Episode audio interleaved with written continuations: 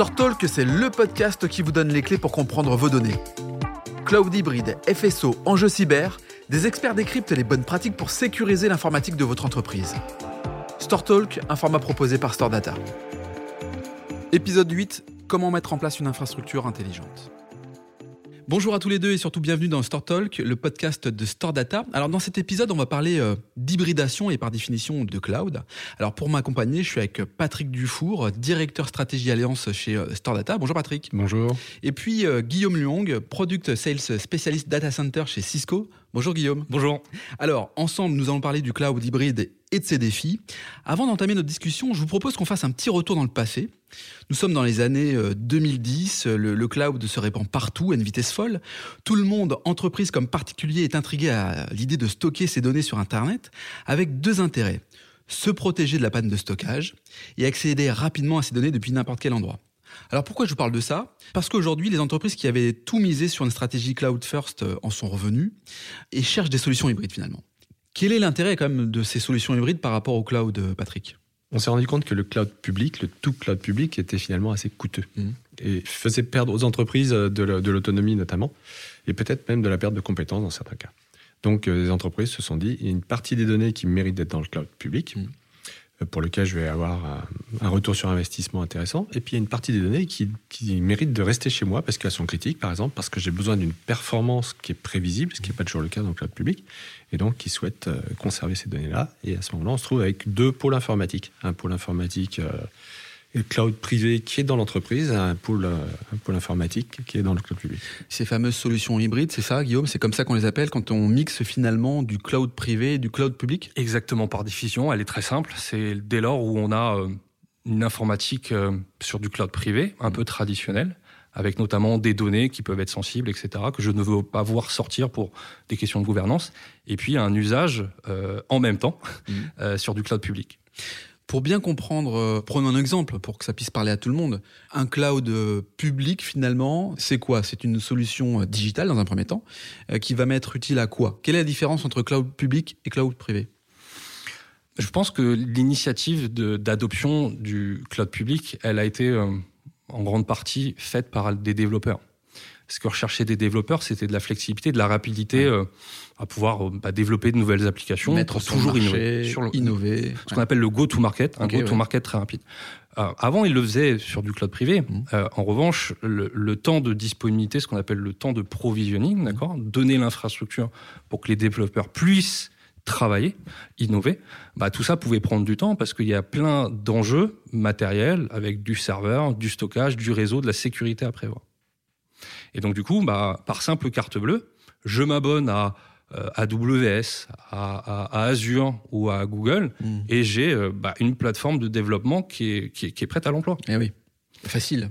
Qui est facile et très rapidement en ligne, et puis euh, avec de nouvelles technologies sans cesse qui sont disponibles pour, pour les développeurs. Donc si je comprends bien, c'est que la valeur ajoutée que propose Store Data Cisco, c'est dans le cloud privé en vrai.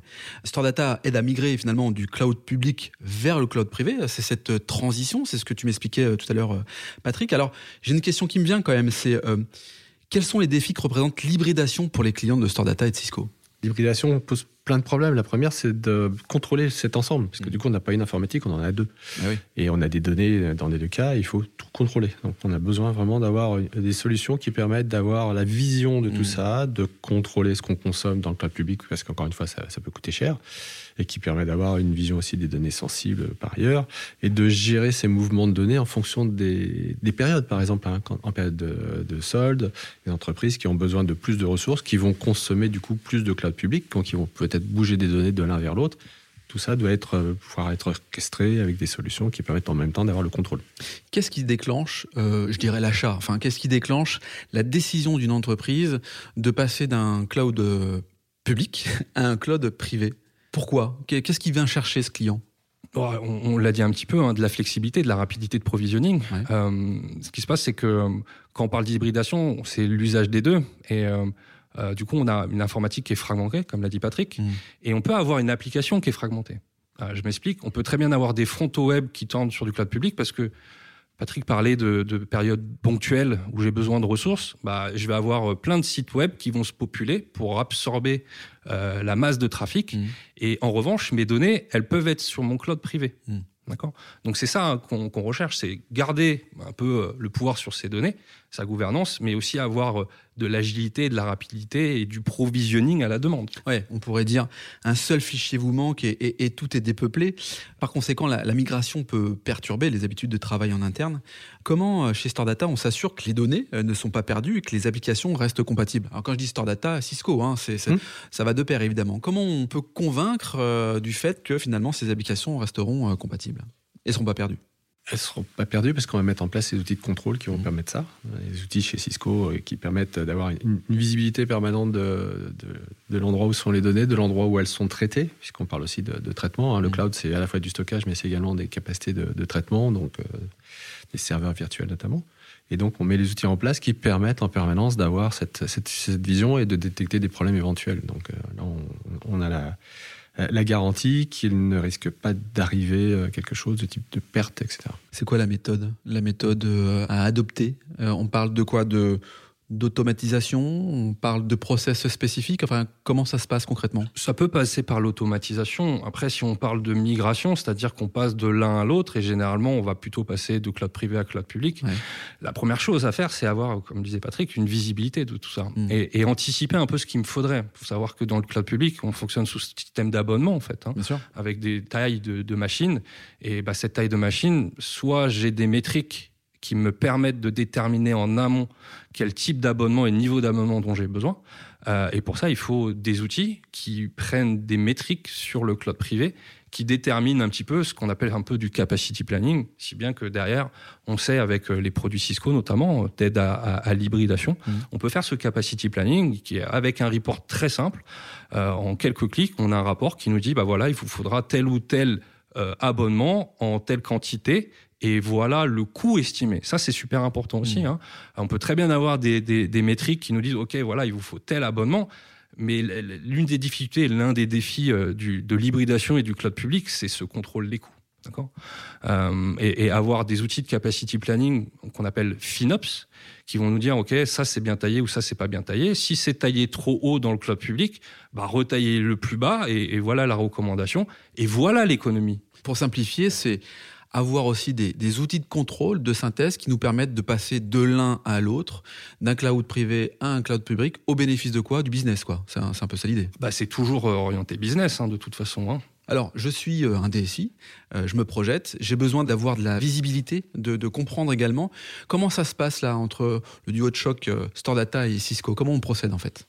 Bah, Déjà, quand on est DSI, euh, on sait que on fait du, cloud hybride. Euh, plus de 80% des clients, hmm. euh, selon l'IDC, font de l'hybridation. D'accord?